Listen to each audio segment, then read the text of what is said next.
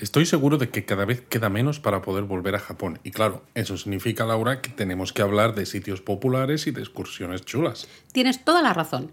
Hay una de la que no hemos hablado que te propongo para este episodio. Nico, creo que lo tiene todo. Seguro que vas a decir eso de naturaleza espectacular. Toma claro, por eso lo he propuesto.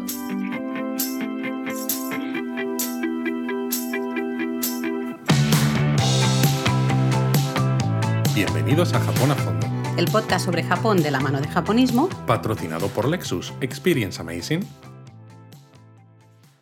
Naturaleza espectacular en Nico, sí señor.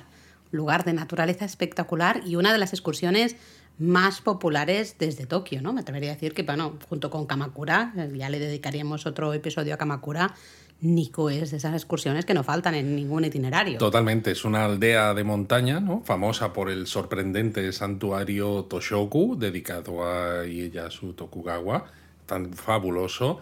Además, toda esa zona central de Nikko se puede visitar en un día, con lo que es la excursión perfecta. Sí, luego tenemos, claro, toda la zona del Parque Nacional de Nico, lo que sería eh, la zona más exterior, digamos, de, de esa zona central, que ahí ya necesitamos un poquito más de tiempo, ¿no? Porque No solo necesitamos, sino que yo creo que viene bien. Sí, sí, viene bien eh, poder dedicarle un poquito más de tiempo para disfrutar de las rutas de senderismo, Y de los ryokan que hay por la zona. Exacto, todo un poco, ¿no? Entonces, hoy en este episodio lo que queremos es revisar un poco qué podemos ver en una excursión de día, Ani, Claro. en un día. Al final tenemos que ser un poco prácticos, ¿no? Eh, aunque Nico tiene mucho más que ver lo que tú dices, no tiene las cascadas, montañas, no esta zona de El lago onsen, el lago. Se puede disfrutar pasando algunos días más, pero claro, la mayor parte de la gente que nos escucha y que viaja a Japón utiliza en muchos casos Tokio como base, porque Tokio tiene muchísimo que ver, pero dices, ya que alrededor hay bastantes cosas interesantes, vamos a dedicar alguno de los días que, duermi- que dormimos en Tokio para hacer una excursión. Entonces, claro, tienes Una que ir... excursión o de varias. naturaleza espectacular. De naturaleza espectacular. Gracias. Y claro, pues tienes que ir y volver en el mismo día. Eso es, eso es. Además, Y es lo que vamos a contar. Eso es, básicamente. Y oye, ya que estamos, yo siempre digo lo mismo. Te haces una visita a Nico y al volver, pues puedes parar en Utsunomiya y comer gyozas. Hombre, no podría faltar la comida si hablamos de japonismo, pero yo creo que es verdad que es una recomendación perfecta. Al final hay que comer cuando estás de viaje. Hay que bueno, hay que comer, comer siempre. exactamente, no Pero es que cuando estás queramos. de viaje, además, hay que probar esos platos típicos que están tan ricos y yo creo que las guiosas les gustan a todos. Yo creo que, que quizás de las guiosas podemos hablar un poco al final, cuando estemos eh, volviendo de la excursión. Y yo veo y subo tu apuesta y voy a decir que vamos a hacer un episodio, creo que deberíamos hacer un, e- un episodio De dedicado a las gyozas. Sí, sí, sí. Solo de guiosas. Oh, claro, hemos hecho episodio de ramen, hemos hecho episodio de los donburis, hemos hecho Vale. episodio de sushi, creo también, si no Vale, recuerdo bueno, pues mal. entonces quizás no hablemos mucho más de guiosas, No solamente mucho, decir eso, que a la vuelta sí. Utsunomiya es el lugar perfecto, una de las capitales japonesas de las guiosas, y después de todos los paseos que vais a dar por Nico, por su naturaleza espectacular y demás, creednos que os, vais, os va a Sienta venir muy bien, Las sienta vais a necesitar, unas guiosas con una cervecita fresquita, mmm, qué rico. Luego, en todo caso, mencionamos un poquito más el por qué nosotros unimos siempre Nico con Utsunomiya. Cuando hablemos de, por ejemplo, cómo llegar. Por a ejemplo. ¿no? Pero empezamos hablando un poco de qué lugares podemos ver en esta excursión de día. ¿eh? Recordad que estamos hablando de la típica excursión de día desde Tokio, lo que nos da tiempo a ver en esas horas en las que, bueno, después de llegar desde Tokio, que se tarda un ratito, eh, y y ya empezar a ver un poco esa zona central de Nico, ¿no? Muy bien, pues hombre, eh, eh, yo he dicho antes el santuario Toshogu. Yo creo que es una de las razones principales por las que visitar Nico, ¿no? Y yo creo que hasta, aunque solo vieras ese santuario, Habría ya la excursión la merece pena. la pena, sinceramente. Sí, porque, a ver, estamos hablando de un santuario y a lo mejor la gente que nos está escuchando dice, vale, chicos. Ya he visto muchos, ¿no? Claro, Japón está lleno de santuarios, ¿no? Al fin y al cabo, sintoísmo, una de las religiones más grandes, que encima es la autóctona de allí, pues, ¿qué me estáis contando? Pero es que no es como todos los santuarios. No, tanto en arquitectura, las tallas, los colores, ¿no? Toda la decoración del propio santuario llama muchísimo la atención. Y si no además. fuera porque no tiene que ver, eh, diría que es un santuario muy barroco. Eh, Sí, sí, es un poco, es el, es el barroco del sintoísmo, ¿no? A Vamos a, refiero. decirlo.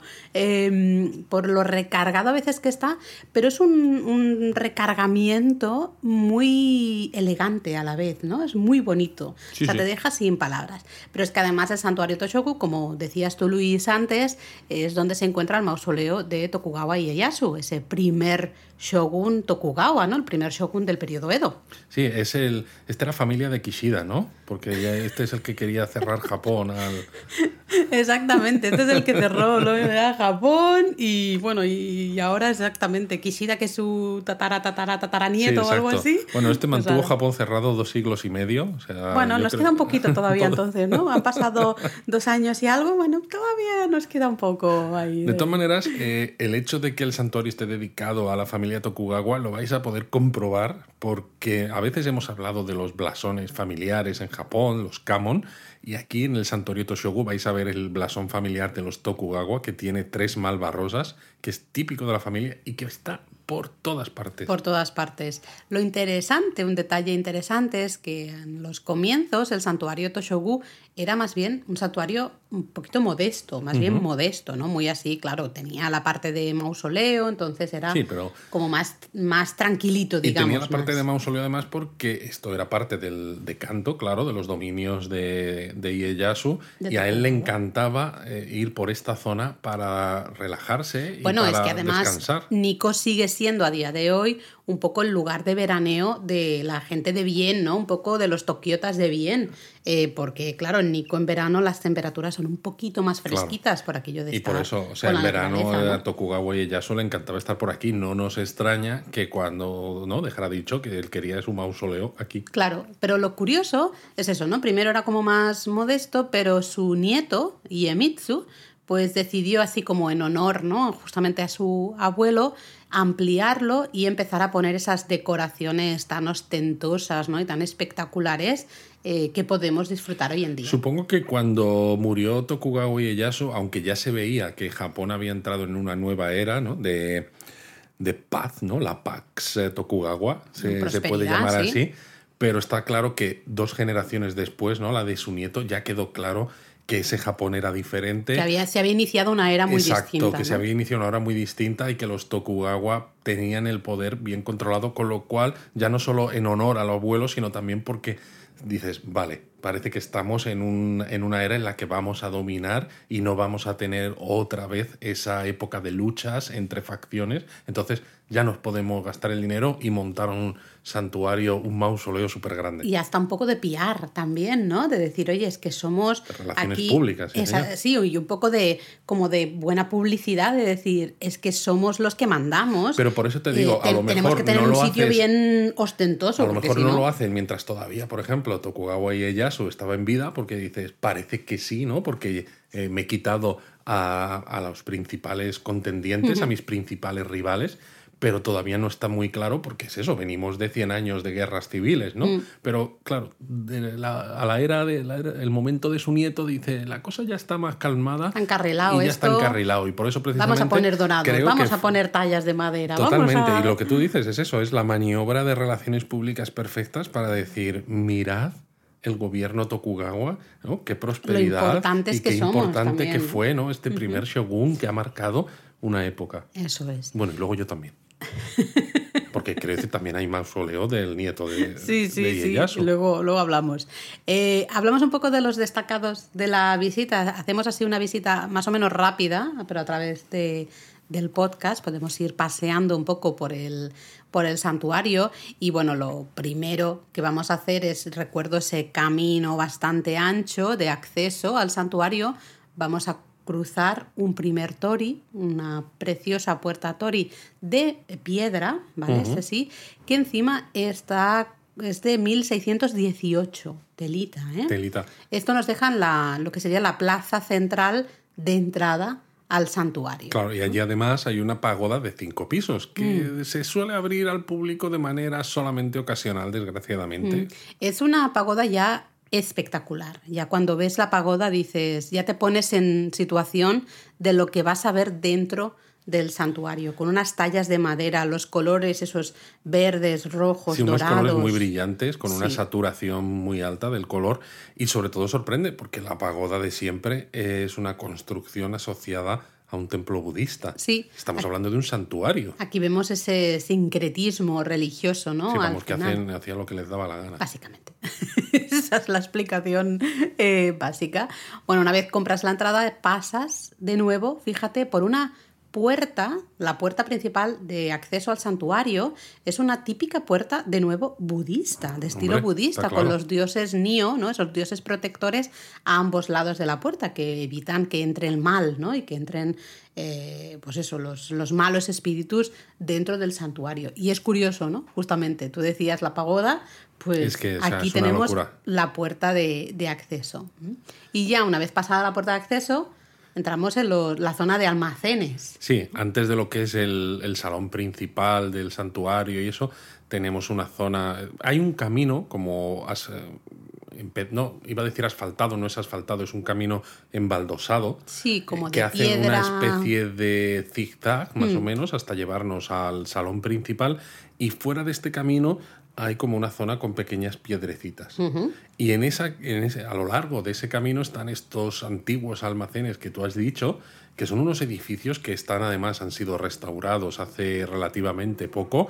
Tienen unas tallas de madera espectaculares, como, bueno, como el resto del santuario. Lo que pasa es que aquí, al ser almacenes, casi parecen poca cosa, porque lo que vamos a encontrar luego va a ser tela, pero Ah, exacto.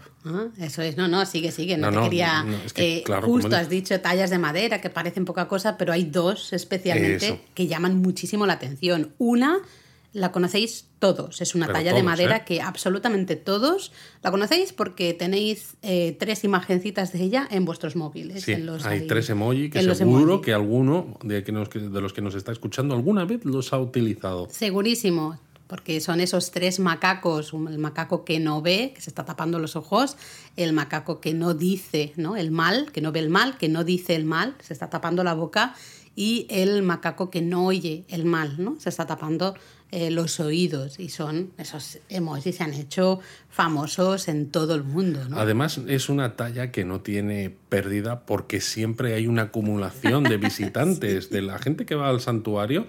Siempre hay una acumulación de gente alrededor de esta talla y muchos de ellos además intentando imitar las poses de los, de los macacos, tapándose los ojos, tapándose... Sí, sí, tapándose los ojos, tapándose eh, la, la boca, tapándose los oídos, eso es. Sí, sí. ¿no? Que te habías quedado ahí, que se te había desconectado el micro, ¿no, Luis? Sí, Pero ya se todo, me había todo, desconectado el micro. todo bien. Todo bien, Eh, todo bien. Lo que pasa es que fíjate que yo es una, una talla que a Pero mí me gusta Es- mucho. me gusta mucho sobre todo porque hemos visto fotos de antes de que estuviese Bueno, sí. restaurada y la verdad es que entre que no son muy grandes los macacos, decías, "Mm, no me dice tampoco nada, pero cuando lo hemos visto ya restaurada, es que tiene un color que, que parece que la han hecho ayer. Sí, La- la- lo que pasa es que yo iba a decir que pero vale, no es- tan quizá espectacular. Es la más famosa y está guay, ¿eh? muy bien, está chulo. Pero fíjate que hay otra talla justo enfrente que eh, la gran mayoría de gente pasa de largo. Sí, esa es una y pena. creo que merece la pena eh, verla en directo, eso sí, porque son los eh, llamados elefantes imaginados, unas tallas de unos elefantes, pero lo curioso es que el artista que los tuvo que tallar, ¿no? que los tuvo que diseñar, que hacer, nunca había visto un elefante en su es decir, vida. a alguien se le metió en la cabeza que quería elefantes en estos almacenes Porque sonaba como muy exótico. Claro. eso de tener Y entonces le dijeron al, al artista, pues mira, yo te voy a explicar cómo es un elefante y tú luego me haces la talla. Y el señor pues hizo lo que pudo, claro. Hizo lo que pudo y es curioso porque recuerda un poco a los leones estos chinos, ¿no? Un poco. Bueno, al final tú tienes, claro, tú tienes unas Unos referencias es. culturales eh, determinadas y en esa época toda la cultura, sobre todo mitológica y demás, Venía de China. venía de China. Entonces, ¿cómo vas a hacer unos elefantes, unos bichos que no has visto en tu vida? Están muy bien hechos. Están de bastante decir bien. Que están bastante bien, sobre todo si tenemos en cuenta que este pobre hombre eh, o mujer, supongo que era un hombre, no lo sé, eh, había eh, tallado, ¿no? O sea, esos elefantes sin haber visto uno en su puñetera vida. Yo la verdad es que no me hubiera gustado estar en su piel. diciendo, voy a ver si así está bien. No, son más grandes. ¿no? Bueno, vale, pues lo hago más grande. Madre así mía. está bien. Vaya pero es curioso porque es una talla que pasa bastante desapercibida, así que os la recomendamos porque es, es ah, interesante verlo en directo y pensar sobre todo eso, ¿no? El, el- el saber, tener en cuenta de que el artista pues nunca, nunca había hecho, nunca había visto un, un elefante. Luego recuerdo que tenemos el, el lugar de abluciones, ¿no? El, Sí, el Omisuya. el omizuya, pues ya sabéis, típico, eh, limpiarse primero una mano, luego la otra mano, la boca para entrar en, en el santuario. Pasaremos otro tori y ya entramos en la zona como interna o central Sí, del, porque del santuario. cruzamos la puerta Yomeimon. Y Exacto. Sí, y sí. entonces te encuentras con la puerta Caramón, que esa no se puede cruzar, sino que tienes que entrar por el lado derecho. Eso es. eh, la puerta Yoneimon, luego la puerta Caramón. La Caramón es la que te daría acceso al salón de, de plegarias, el salón principal, ¿no? Exacto, Pero el salón de plegarias, el Haydn, Eso. y el salón principal, el Honden. Honden, que siempre está en este tipo de santuarios, siempre está detrás del, del Haydn, ¿no? Están siempre uno detrás del, del otro. Lo interesante también son los muros aquí, Los ¿no? muros son Hay unos muros que salen de, de la primera de las puertas y que como que encierran toda esta parte central del santuario y son una pasada, porque hay unas Sí, esculturas porque de no son flores, unos de muros aves. sin más, ¿no? De adobe o algo así, sino que son unos muros decorados con esculturas de flores, de aves, de todo.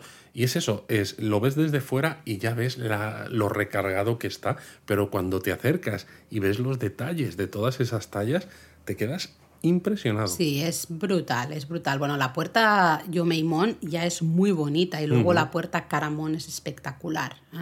Eh, las dos merecen muchísimo la pena. La Caramón no la podemos cruzar, como has dicho tú, pero la puedes ver de, de cerca, Sí, sí, ¿no? Desde delante, antes de justamente descalzarte y entrar Además, eso, al merece, salón de merece la pena mirar un poco para arriba y ver, ¿no? de la puerta me refiero, y ver todas esas tallas que hay pues, bueno, en, en la propia puerta, porque es que es impresionante el nivel de detalle y de, de artesanía que hay en cada pequeño recoveco de la madera de la puerta. Parece Total. increíble que se hayan podido añadir tantísimos detalles. Total, total. Em, recuerdo que también después de visitar el, el salón de plegarias, luego está el salón de los santuarios portátiles, ¿no? El Shinyosha, que es donde están los Mikoshi, los santuarios portátiles del, del santuario, ¿no? Ya sabéis, el Mikoshi es Los ese... que se sacan en procesión en los es. Matsuri. Eso es, ¿no? Luego también hay otra puerta que también recomendamos. Una vez hayáis visto lo que es el salón de plegarias y demás, salís y salís por la puerta Sakashtamon. Sí, esta está, sí. está en el- a la derecha del salón principal, ¿no? Eso es. Digamos, haciendo como a 90 grados de la puerta por la que has entrado a este recinto Eso es. amurallado del que hablábamos, donde están estos dos salones los más importantes, ¿no? El de plegarias y el principal. Entonces, esta puerta a la derecha es famosa porque tiene una talla de un gato no dormido, el Sí. Nemurineko. Nemorineco, más bonito, lo veréis justo arriba. Ah, en la puerta veréis ese gatito. Y claro, si no sabes que existe, es muy fácil, ya que además el santuario está tan lleno de detalles y Sí, de porque es- tallas, a veces es, eh, es abru- demasiado abrumador. abrumador, esa es la Entonces, palabra. pasas por la puerta sin casi fijarte, ¿no? Simplemente todo te satura visualmente. Sí. Entonces tienes que saber que en esa puerta lateral tienes esa talla del gato dormido porque es muy bonito. Y es que además la puerta es interesante cruzarla porque lleva hacia un tramo de escaleras que nos lleva hacia el mausoleo de Tokugawa. Eso es, es decir, pensad, os tenéis que acordar que cuando toméis el camino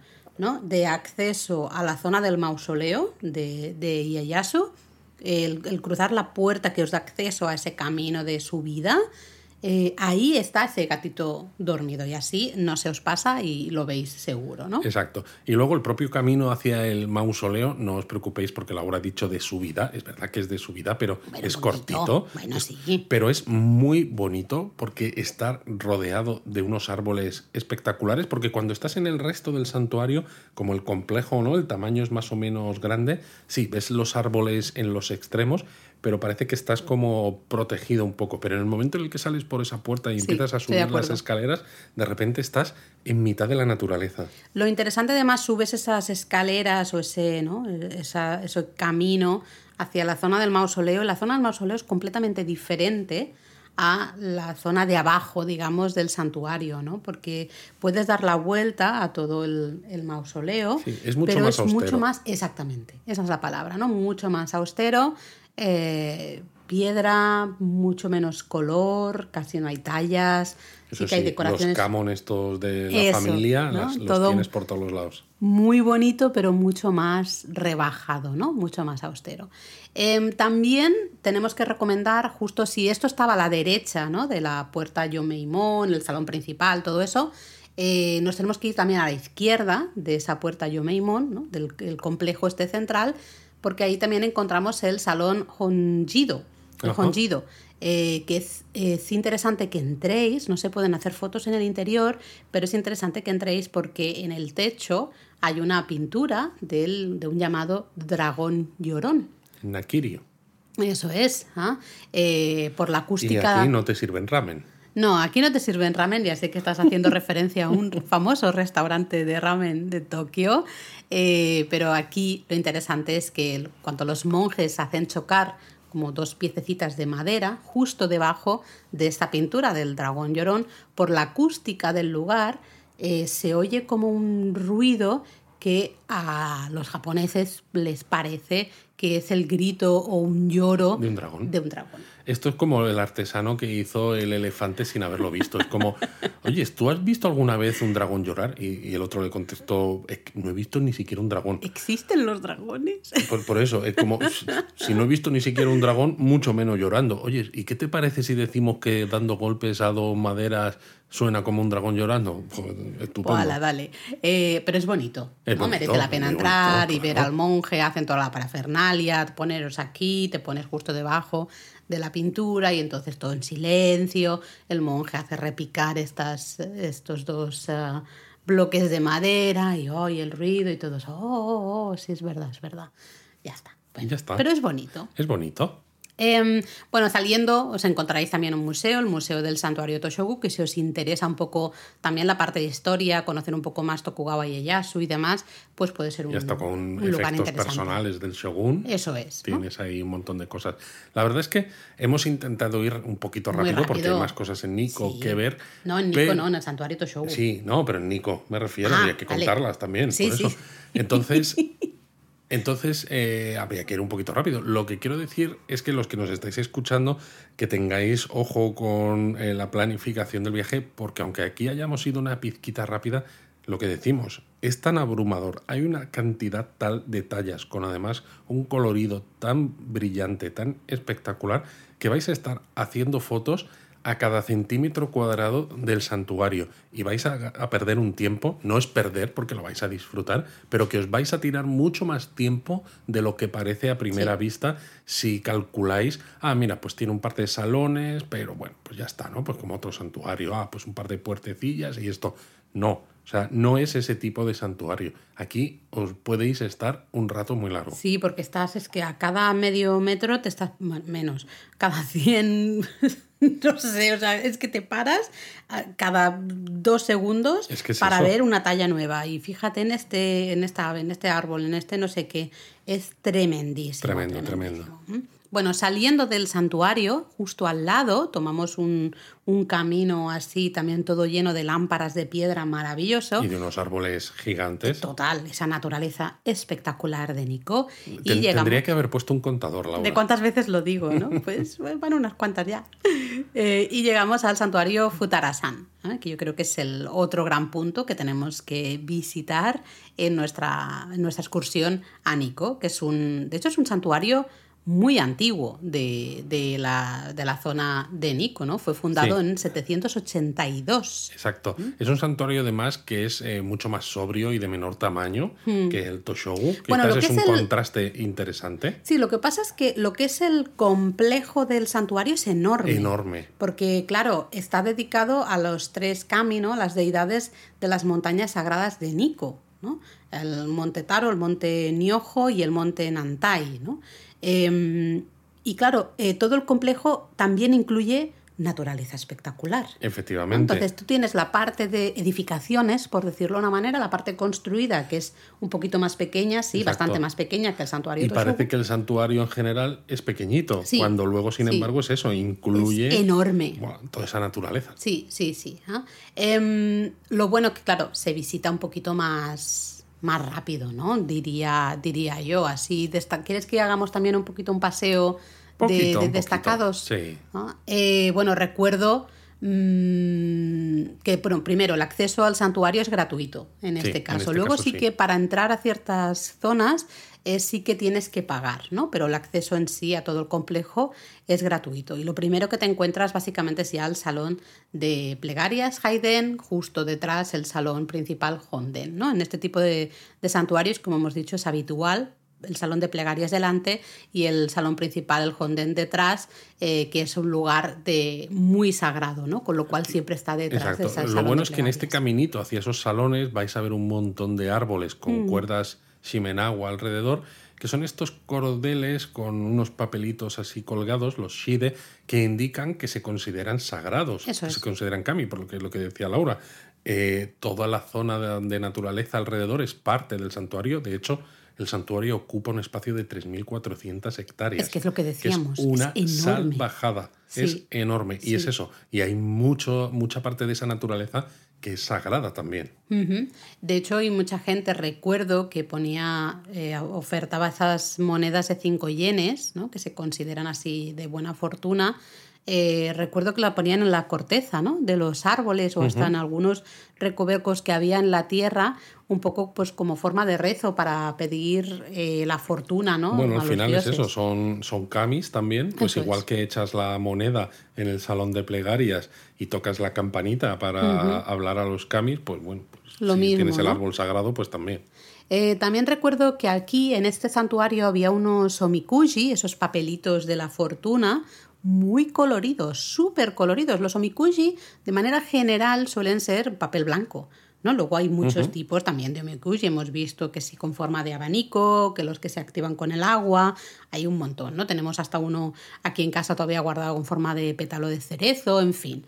Pero estos los recuerdo que eran súper coloridos y estaban justo en una zona, en un lateral, donde había además también dos estatuas de, de esos, los perros leones. eso estos. es, ¿no? Eh, entonces es, eh, es también interesante por ese colorido, nos recuerda un poquito al colorido del santuario Toshogu. Un poquito. ¿no? Eh, porque dices, oye, hay, hay más eh, papeles de, de todos los colores, ¿no? Y bueno, luego en esa zona también recuerdo que había otro salón decorado, eh, ya un poco más al estilo de la arquitectura de Nico, ¿no? Con unas tallas un poco más llamativas, por Y decirlo de hecho, en uno de esos salones ahí está una estatua dorada de Daikokuten, Ay, es verdad. que es uno de los Shichifukujin. De los siete ¿qué dioses de la buena fortuna. Los, siete dioses de la buena fortuna, efectivamente. Sí, sí, sí, pero es curioso porque, claro, estos son deidades eh, que se encuentran especialmente en los templos budistas y aquí de nuevo estamos en un santuario sintoísta, ¿no? De hecho, fue en la restauración Meiji precisamente cuando Japón se empezó a abrir al exterior y se retomó, digamos, el poder imperial, ¿no? Y se le quitó al, al shogun, que el santuario este descartó todas las influencias budistas, porque también era la época esa en la que se quería hacer del sintoísmo pues la religión de Estado para construir un Estado-nación moderno y fuerte. Un kilómetro más abajo, y diréis, ¿por qué lo dices si está un kilómetro? ¿no? Bueno, porque se encuentra el puente Shinkyo, que es una de las imágenes más conocidas, nos guste o no, ahora os lo Sí, explicamos. es una de las imágenes icónicas, Icónicas de de Nico. Nico. Este puente rojo con la naturaleza, las montañas detrás y el es. río por debajo. El puente, este puente sagrado, el puente Shinkyo, realmente forma parte del complejo del santuario Futarasan. Y está a un kilómetro. Aunque a día de hoy queda como un poco descolgado, ¿no? Pero bueno, yo creo que es interesante, ya que estamos hablando del santuario Futarasan, ya que el puente realmente No, forma parte del santuario también por de decíamos de, que realmente el santuario es muy grande. Eso y es. esto muestra lo grande que es. Mm. La curiosidad es que el puente actual data de 1636. Vaya Atención, ¿eh? aunque se sabe que ya desde mucho antes había un puente en este mismo lugar que salvaba justamente eh, eh, pues, el río, ¿no? Para que pudieras cruzar Exacto. el río en, en esa zona de montañas. Exacto. Ahora, de hecho, el puente se puede cruzar, Mm. pero hasta 1973 no se podía acceder. Y claro, debieron pensar, estamos perdiendo aquí pasta, pero, Bueno, por un tubo. pues sí, porque actualmente eh, si lo quieres cruzar tienes que pagar Claro, una por eso, entrada. por eso. Y es la cosa más absurda. Claro, es que del mundo. hay que explicar esto. Realmente el puente salva ese desnivel, eh, pues salva el, el valle de un, de un río. Pero es que unos metros al lado de este puente hay otro puente moderno por el que pasa la carretera. Y en ese puente hay acera, con lo cual todos los coches y todos los peatones cruzan el puente normal. Si tú quieres cruzar el puente Shinkyo, que tienes que pagar, pues eso, sueltas el dinero, cruzas el puente, pero llegas a ningún lado, porque el final del puente eso es. no llega a ningún lado, porque claro, si estuviera abierto el otro extremo, la gente se metería por ese otro. No, Entonces- y hasta hay carretera al no, otro claro, extremo, entonces sí, pero tienes que volver la por el propia, mismo sitio. la propia acera, pero claro, no está bueno, abierto podría ese haber un control de, de Sí, podría haber dos controles, uno en Claro. cada lado, pero es que no tiene mucho sentido porque tienes un puente funcional que está, es que literalmente a unos 15 metros. Sí, además que el puente tampoco es tan grande. Cruzar el puente que puedes tardar un minuto Sí. menos y todo. o Sí, sea, sí. es. eh, no sé, no y sobre muy todo bien. porque puestos a hacer la foto icónica, lo interesante Desde es que fuera, ¿no? salga el puente Shinkyo Claro. en la foto. Si estás cruzando el puente, que encima no te lleva a ningún lado, dices, he pagado y hago la foto y no sale el propio puente, Claro, no. que, es lo, que es lo que quiero. Vamos, queda claro que nosotros no pagamos eh, y no lo cruzamos, solo lo vimos desde fuera. Lo interesante es que el puente Shinkyo es, en teoría, ¿no? para los japoneses, uno de los tres puentes más bellos, según los japoneses. ¿Sabéis esas listas de tres? ¿eh? que Esto siempre- tenemos episodio de esto. Ah, sí, no me acordaba ya, fíjate. Madre mía, Laura, si es relativamente reciente. Ay, no sé, Luis, tenemos mucho trabajo y a mí ya al final me salen las ideas por todas partes. Eh, bueno, eh, es eso, ¿no? Uno de los tres puentes más bellos junto al Kintai-kyo de Iwakuni, que me parece mucho más bonito. Mucho más bonito. Y el puente Saruhashi de Yamanashi, que no hemos visto. Este todavía no lo hemos visitado.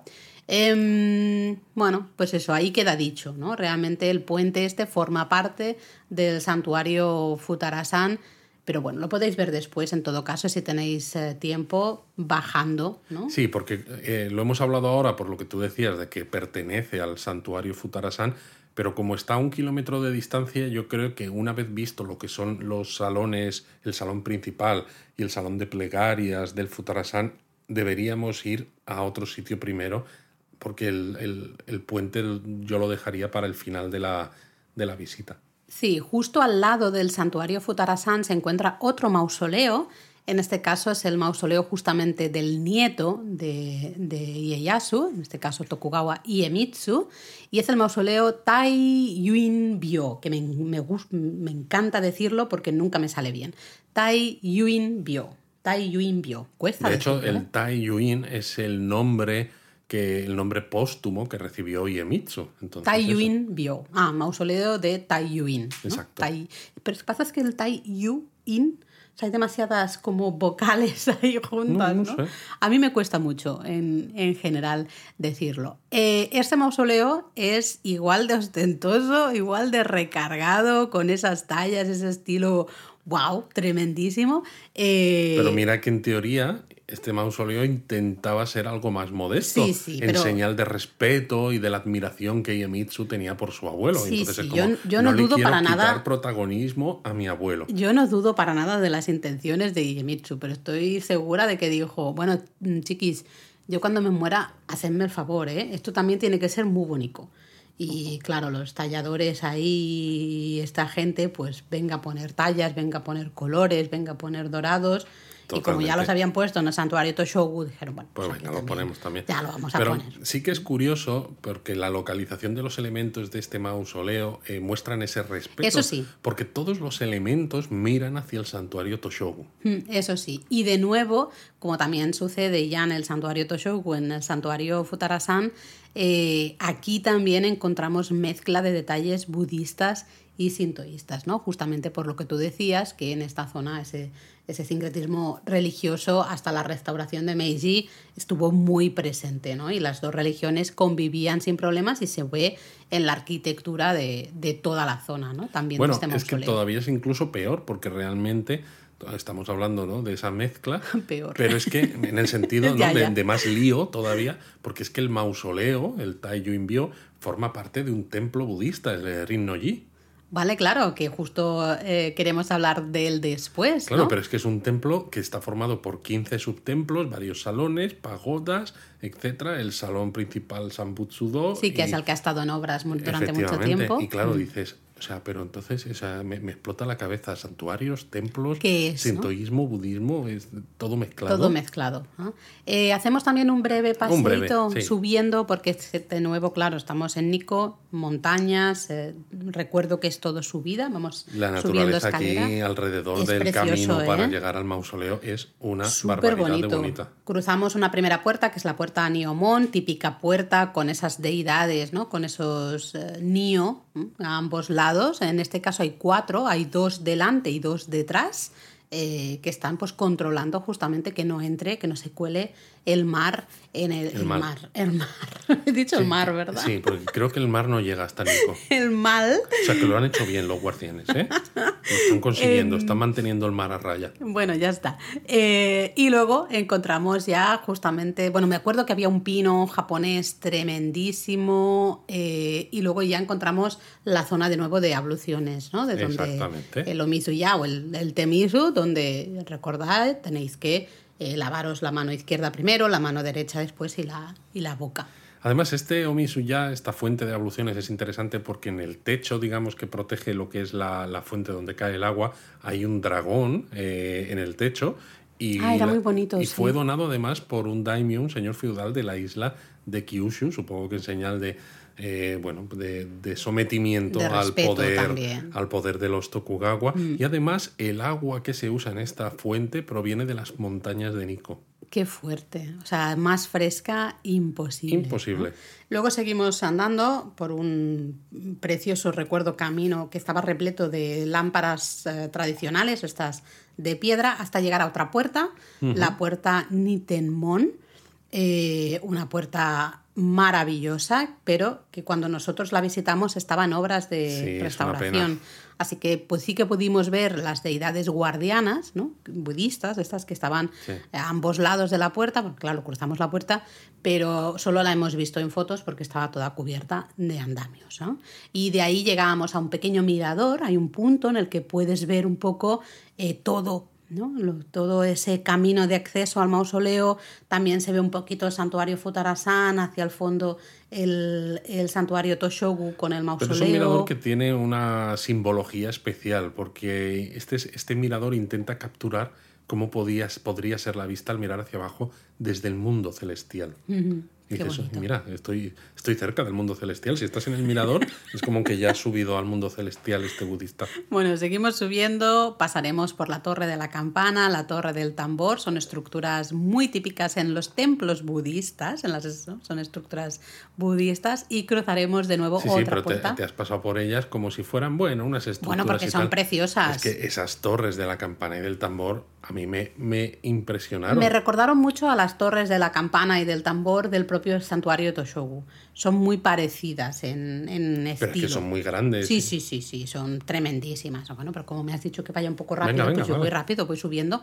Eh, cruzamos la puerta Yashamon, eh, que de nuevo aquí hay de nuevo cuatro deidades budistas, dos ahí eh, a cada lado, tremendísimo. Em, y creo recordar que después de esa puerta se cruzaba ya por fin de nuevo otra puerta, que es la Karamon, Eso que es. sí que ya es la que da acceso al salón de plegarias, al, al Haiden. ¿no? Y de- de- detrás del Haiden se encuentra el salón principal, el Honden. Y recuerdo esa plaza, pequeña plaza, eh, brutal. Recuerdo brutal que tenía una- unos muros también, ¿no? Que, que cerraban todo el complejo preciosos, maravilloso. Además, el salón de plegarias está abierto al público y se puede visitar. Y tiene un interior con unos techos brutales, unas tallas de madera con detalles, bueno, pues súper finos y tremendos y pilares lacados con oro.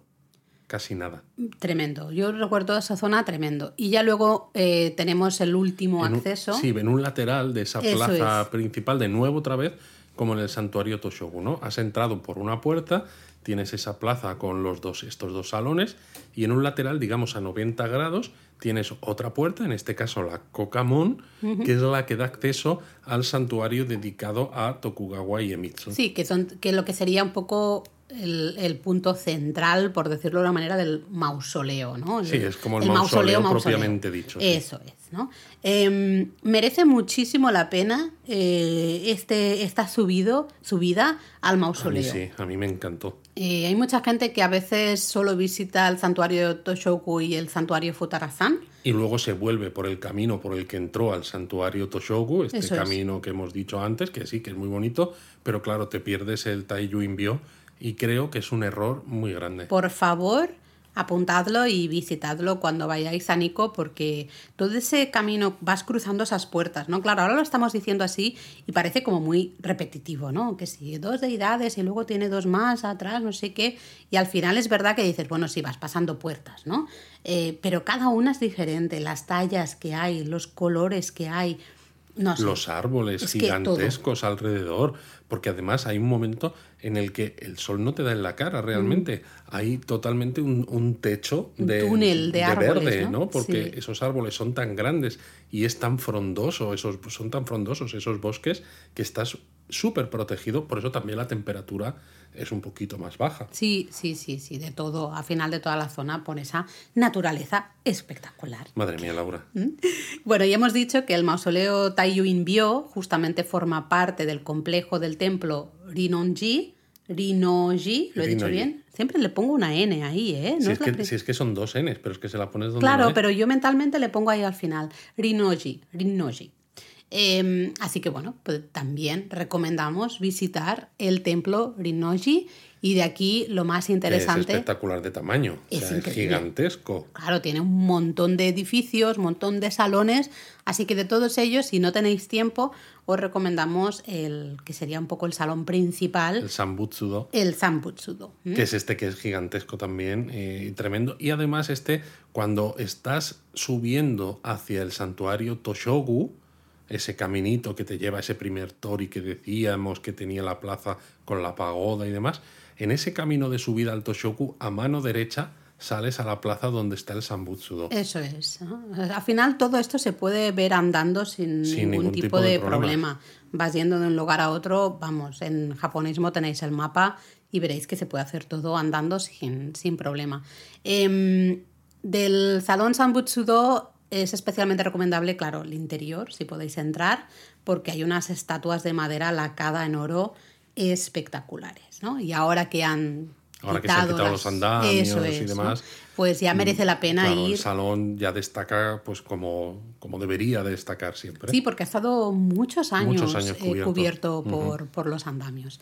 Esto sería un poco lo básico que se puede ver en una excursión de día y que os recomendamos Exacto. en una excursión de día. Estos cuatro templos santuarios más Lugares el puente, y el puente. que pertenece a uno de ellos. Exacto. ¿ah? Luego hay alguna cosita más que si tenéis tiempo, vais en coche o lo que sea, eh, pues también os recomendamos. Por ejemplo, el abismo de Kanmangafuchi.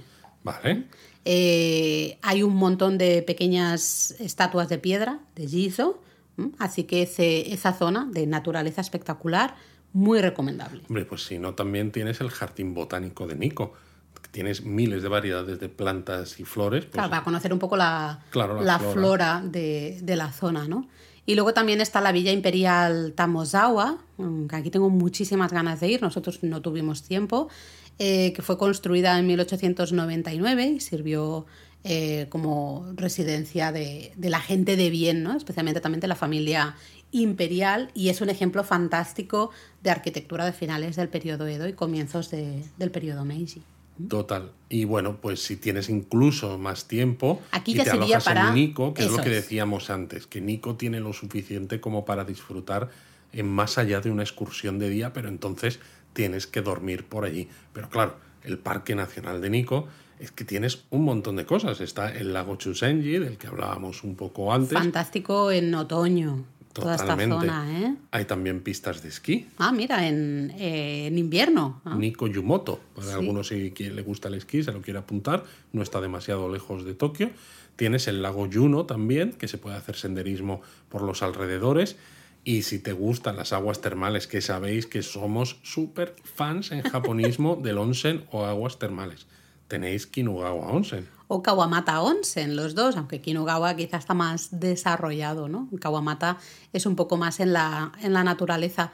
Eh, de hecho, nosotros teníamos un viaje planificado para estar en Kinugawa Onsen y demás. Queríamos estar ahí un par de días, pero bueno, ahí se ha quedado, Ahí se ha quedado de momento. En, la, en la libreta. Hay más cosas que ver, pero no nos vamos a tampoco a poner eh, a hablar más del resto del Parque Nacional de Nico, eh, pero vamos, la idea es esa, que si queréis alojaros ahí y quedaros dos días, os, o sea, tenéis un montón de cosas Exacto. que y hacer, hasta os podéis quedar tres días y seguiréis Y teniendo bueno, un no montón hemos de cosas. mencionado que el Toshogu y estos santuarios y tal son patrimonio de la humanidad. Sí, todo, toda esta zona es patrimonio de, de la humanidad por la UNESCO, todos los edificios, ¿no?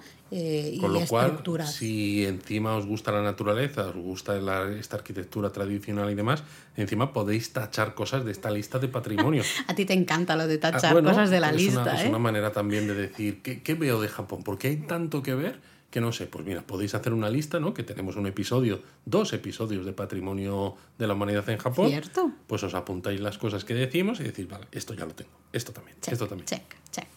Em, Luis, tú que eres eh, nuestro, nuestro experto en trenes. Experto residente. Experto residente en trenes. ¿Cómo llegamos a Nico? En excursión de día desde Tokio.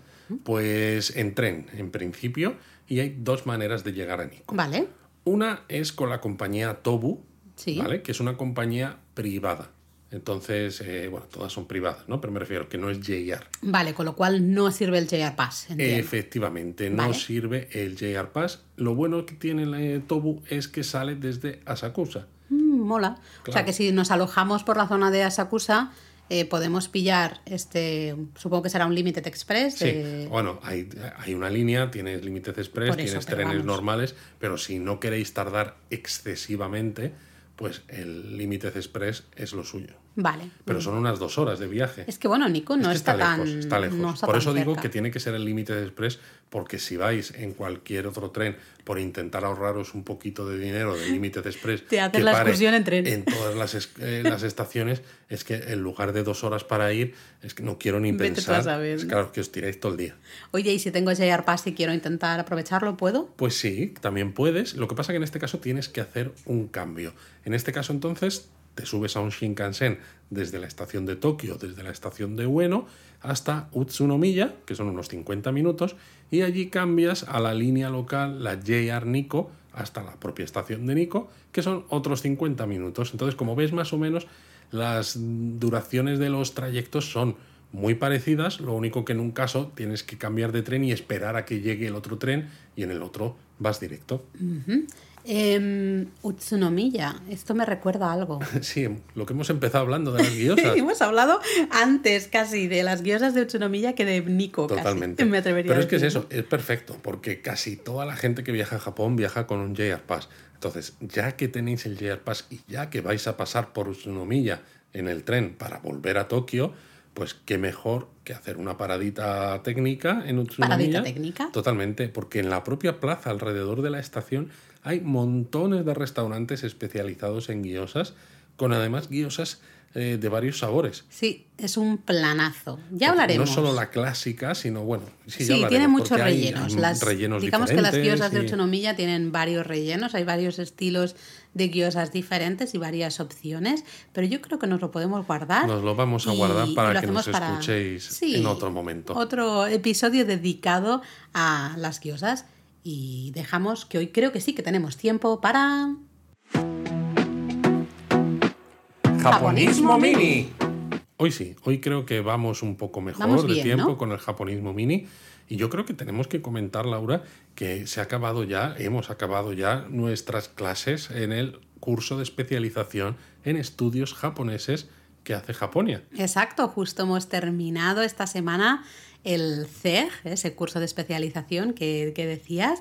Eh, ha sido intenso porque han sido dos clases eh, cada semana. El primer semestre hicimos una clase de gastronomía, turismo y geografía y otra clase de literatura japonesa y este segundo semestre hemos hecho clase de arte japonés y de business en Japón. ¿no? Exacto. Encima es un es un curso que se puede hacer presencial, pero también se puede hacer online. Sí, las clases son en directo, pero eh, hay estudiantes, sí, sí, hay estudiantes eh, en clase en Japonia, pero también tenemos estudiantes online. De hecho, tenemos estudiantes que están en Madrid o yo misma, que estoy en Málaga, ¿no? Cuando yo estoy dando lo clases. Lo que quiero decir que lo bueno es que si os interesa aprender más sobre Japón en un número bastante grande de disciplinas muy diversas que os podéis apuntar aunque no viváis en Barcelona y aunque a lo mejor a la hora concreta de la clase digáis, me pilla un poco tal porque luego lo podéis ver después. Sí, a ver, se recomienda que, lo, que se pueda participar en directo porque al final... Está clarísimo. Que, a ver, si hay algún día que uno no puede,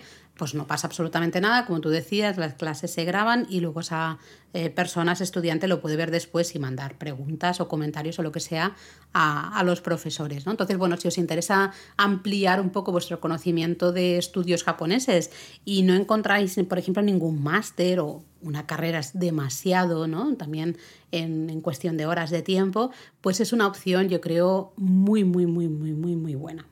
Exacto.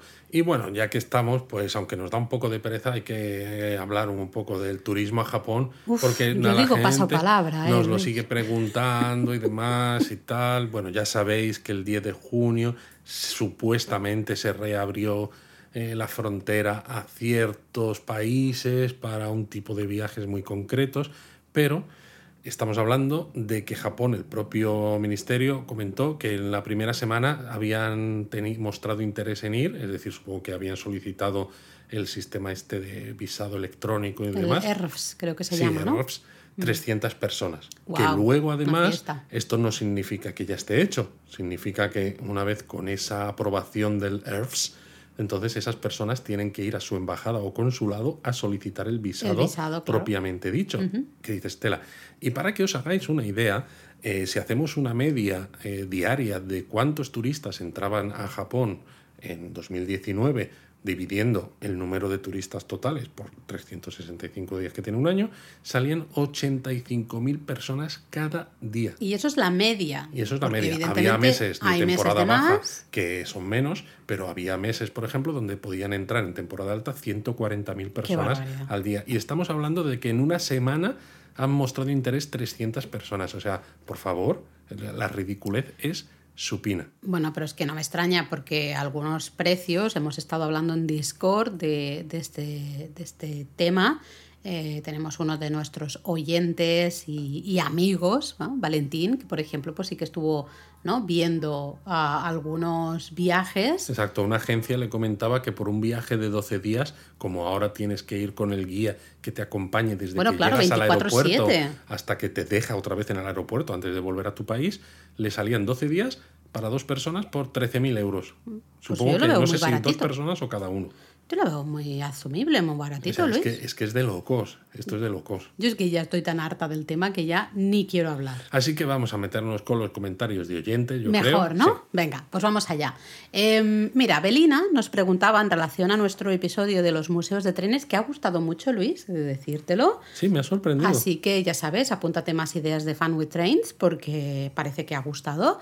Y Abelina nos preguntaba cuánto costaban los museos de trenes, que no habíamos mencionado. ¿no? Pues Normalmente... unos mil yenes, Nagoya y Saitama, y 1.200 el de Kioto, que vienen a ser unos 7, 8 euros, eh, o pues dependiendo de la moneda que tengáis en cada lugar donde nos escucháis, pero eso, 1.000, 1.200 yenes. Eh, yo personalmente no lo considero caro, teniendo en cuenta que, que, nos pasamos todo el día ahí. Y teniendo en cuenta que, por ejemplo, en el de Kioto te subes a la cabina de un Shinkansen de la serie cero. de el fanboy. Madre mía, es que eso, eso vale dinero. Eso vale oro, eso vale oro.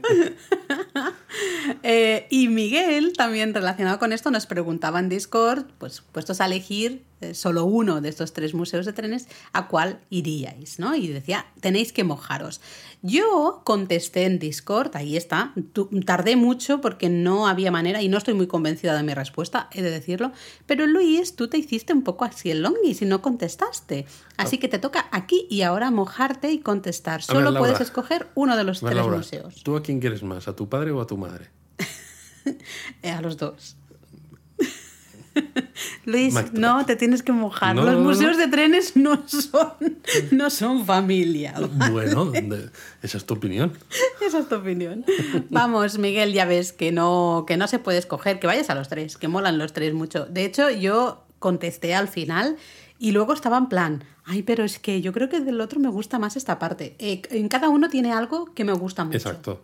La colección de Shinkansenes de de la línea Tokaido, ¿no? la principal que tienes en el, en el Museo de Nagoya es espectacular, más además toda la parte del maglev, porque claro, es JR Central la que está haciendo esa, la que está empujando ¿no? para hacer esa línea.